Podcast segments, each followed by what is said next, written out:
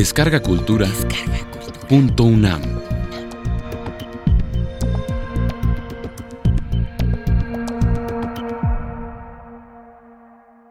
Coloquio Internacional. El arte de... Participación de Nélida Piñón en la mesa El arte de narrar, en el marco del homenaje nacional Carlos Fuentes, 80 años, celebrado el 18 de noviembre de 2008 en la Sala Nezahualcóyotl. Soy un ser comprometido con el enigma de la creación. El arte es mi razón de ser. Su sustancia es inicialmente incómoda, pero mi oficio no conoce tabúes. Me temo que escribo para ampliar el sentido de la vida e que, ao criar em atitudes rebeldes certas metáforas, sirvo ao mistério que reina em minha terra, me comunico com a intimidade de meu corpo. Mal defino, sin embargo, este enigma ao que sirvo, a pesar de la larga convivência com o ser literário. Sempre que tentei esclarecer os postulados del arte narrativo, falhei em aprender su vasta relação com o mundo e os seres. Sé, sin embargo, que la escritura é a residência secreta del escritor en la tierra e que, confrontado com o mito de la creação, su maior secreto, vive e muere em meio de las palabras. Bajo este mito se aloja su estética, así como la conciencia del arte. Es razón del escritor intentar conceptuar la naturaleza del lenguaje, descifrar la escritura que deriva de la imaginación y de la ilusión. Pretender saber por qué ilusión y imaginación, ambas realidades evanescentes, son sanguíneas y apasionadas aunque planeiem por encima de lo concreto e lo palpável e presentem, además de isso, marcas persuasivas, eloquentes, insidiosas e estén em todas partes, haciendo algo creíble. Pero graças ao arte literário que convive fundamentalmente com a esperança de lo inefável e lo poético, Aceitamos a ilusão do mundo e de los sentimentos que nos habitam como premissas para a existência da própria obra de arte, para que de modo podamos aceitar a existência anímica de Aquiles, de Karamazov, de Don Quixote, estes seres ilusórios que nos aparecem revestidos de nervios. Uma fabulação sem dúvida aleatória capaz de promover a versão ambígua de lo cotidiano, de contar uma história, de aliar-se ao peso milenário da memória, de incitar o enfrentamento entre as criaturas, de poblar territórios com seres e palavras que exibem uma inegável carnalidade. De tal menester narrativo se deriva um conjunto com o qual se formam argumentos com a capacidade de difundir versões, acciones, el torbellino de los sentimentos, de estremecer a psique de los seres, de preservar el sustrato civilizador.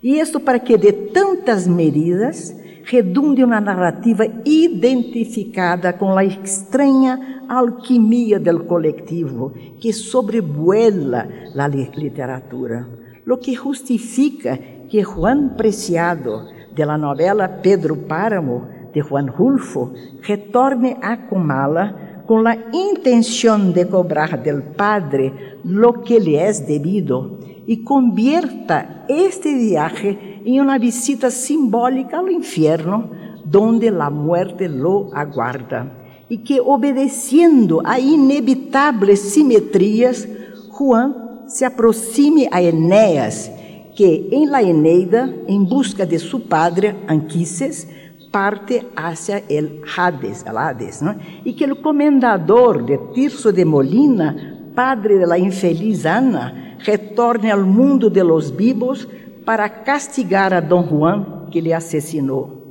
Personagens todos que, distanciados entre eles por el tempo, eligen la presumible muerte como el lenguaje transgressor de la vida. E isso porque a própria história, ao desconsiderar a lo largo de seu curso as consequências narrativas de suas opções, se enreda com quem seja. Urde tramas com reis, villanos, la hidra de mil cabeças. Se sirve de temas que, generados em el passado, acudem incólume a la escena moderna. Uma recorrência que sirve de base para a composição de personagens que a atual inquietud narrativa necessita. Porque não há forma de livrar-nos da sombra de los seres que, graças a sua persuasão legendária, residem todavia hoje entre nós. Facilitam nossa identificação com algo arcaico que sobrevive em el subterrâneo da imaginação contemporânea. Um exemplo é Ulisses, que aunque separado há milênios de um Joyce que lo restaura em Dublin, trai em sua essência original a caligrafia de Herodes. Ou aqueles seres que, recriados por Victor Hugo na novela Los Miseráveis, recorrem los callejones de Paris em la expectativa de ser décadas mais tarde evocados por Steinbeck e John dos Passos com o pretexto da la Gran Depressão americana. Ou la visão noturna de Hamlet, que, vagando pelos passilhos del castillo de Elsinore, exhibe o lacerante dolor que Freud recupera e disseca. Alguns personagens que, que, eh, que estão presentes, como les he dicho, na imaginação contemporânea. Pero o autor, mientras busca em semejante torrente narrativo, questiona os fundamentos do arte.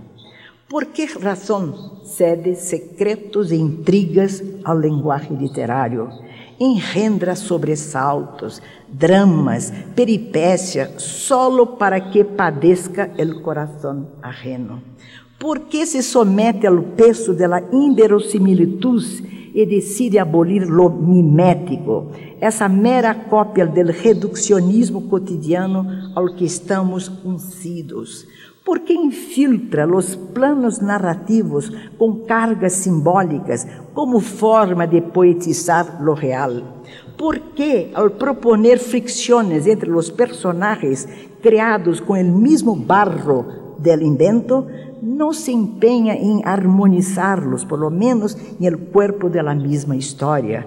Por que se abstiene de garantizar a la história um desenlace feliz? Por que margina de la obra literária aquele presente instantâneo, juzgado incompatível com a verdade narrativa do passado, como se faltasse a este presente a matéria da fé, a arqueologia do ser?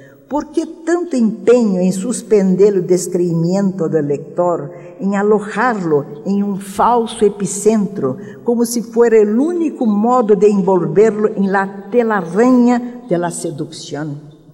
Por que, por regra general, se menosprecia o melodrama? Contrapunto natural de los sentimentos recônditos, porque a verdade estética emociona mais que o drama del vecino observado por la ventana. A lo largo del processo criativo, a narrativa vai estabelecendo prioridades. Disse como assimilar o uso do tempo, cancelar detalhes que dificultam o desenvolvimento da história, fundir épocas, memórias, sentimentos, como inducir escenas, liberar os personagens do peso da gravidade, lidiar com a paixão, deixando claro, sin embargo, que não é o primeiro de los mortales em formulá-la.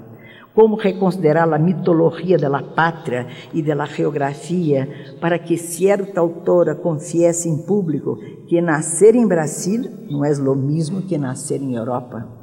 Como dar contenido ao entorno, ser a exérgesis de uma nação com a frivolidade necessária como garantizar visibilidade a rostros, casas, muebles sumidos hasta entonces en la neblina y universalizar lo que es genuinamente local. Como dotar al arte de incógnitas, de interrogantes, para que repose las matrices del propio misterio, mientras amplía el espectro del saber y esparce alrededor versiones múltiples del mismo argumento. He aquí el escritor aventurándose apasionadamente por entre lo cotidiano con el pretexto de la intriga que lo fascina mientras echa mano de subterfúgios e ingredientes de comprovação dudosa e que proliferam em qualquer página sem punição para seus excessos. A fim de contas, quem há de castigar ao escritor por formular hipóteses improváveis? Por engendrar vidas inválidas, pero apasionadas, e que, encorridas em la concha del alma, se resistem a ser narradas. Um hecho ante o qual o escritor reacciona, não acceptando que lhe cierren as portas de la vida, porque ele necessita del mistério que rodeia Salomé, la joven que para alimentar a lujuria melancólica de Herodes se desprende lentamente em meio de la dança diabólica de cada um de los siete velos, sem que o autor sepa previamente se la desnudez final é benéfica para a história que conta. Criar deveria ser um acto natural, como tomar café e mirar o paisaje.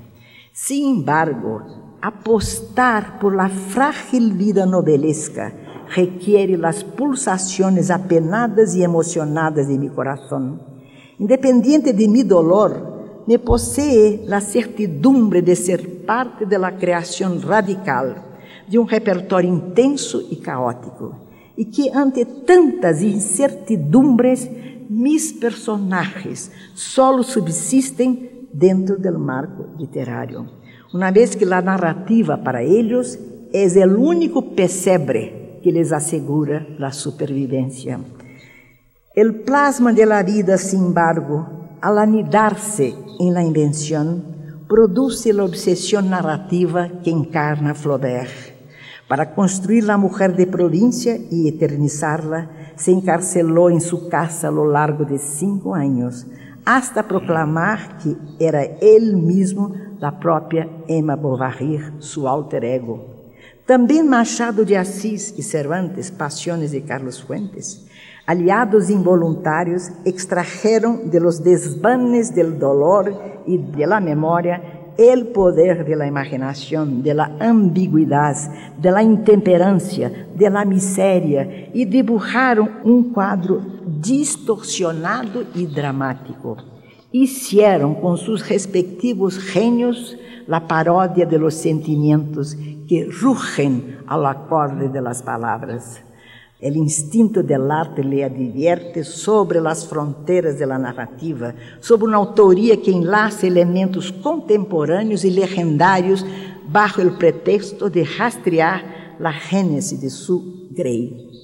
La literatura, sin embargo, tiene caprichos estéticos. Faculta al autor a culpar ou absolver a personagens a formular um veredicto moral não sempre compatível com as leis de los hombres, a abrir as compuertas a la política del bien e del mal, como se a matéria humana tuviese a mesma procedência e composição. Permite que o mundo novelesco seja condescendiente em seus enjuiciamentos e tenda a absorver a los pecadores, a dispensar hierarquias em prol de los humanos Ejemplo de la humanización del arte es Sonia, personaje de Dostoiévski, que al final de la novela Crime y Castigo salva a Raskolnikov del castigo eterno, mientras ella misma se redime. Asesino y prostituta ambos sobrepasan los umbrales de la vida y se reconcilian con la conciencia bajo la vigilancia de Dios. Los dos são personagens que, de notável composição, enriquecem as normas literárias e se imortalizam. Nascidos, contudo, del Criador, a quem, ao final, cabe a pesada responsabilidade de criar identidades, de distribuir pistas falsas e verossimilitudes mentirosas, de retocar sombras proyectadas contra a pantalla de fundo da história, de instaurar su nome em la escritura, um acto mediante el qual su personaje gana o lenguaje que é a aparência indispensável para creer em si mesmo, para ser plural, enigmático, plástico, dúctil, dueño de uma intensa carga dramática. Alguém que, desde o mesmo momento de sua concepção, é mítico e arquetípico. Um ser que, ao representar outrora a síntese perfeita da miséria humana, nos deixa ver que sua vida e as nossas, filtradas por la magia del arte, se igualam e que a mentira literária de cada época jamais nos segrega.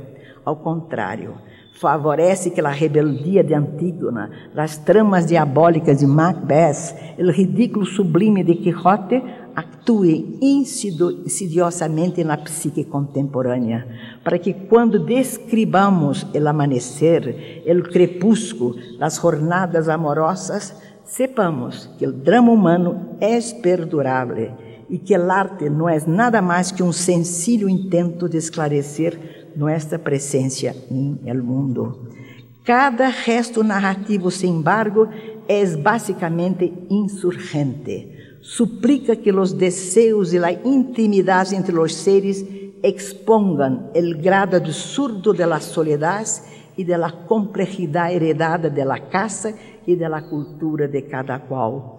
E isso porque, sendo a vida um argumento soberano, lhe cabe, em la narrativa, derramar poções ilusórias, husmear estéticas inovadoras, garantizar al arte sua dimensão real, dado que corresponde a qualquer conjunto narrativo especular sobre a genealogia da paixão ruidosa, hacer referência à melancolia, las sagas, gritar nomes, instar a que Romeu e Julieta, atendiendo a nosso chamado, por lo menos permanezcan breves horas entre nós, livres depois para absorver o veneno que a história les prescrevió. Muchas gracias.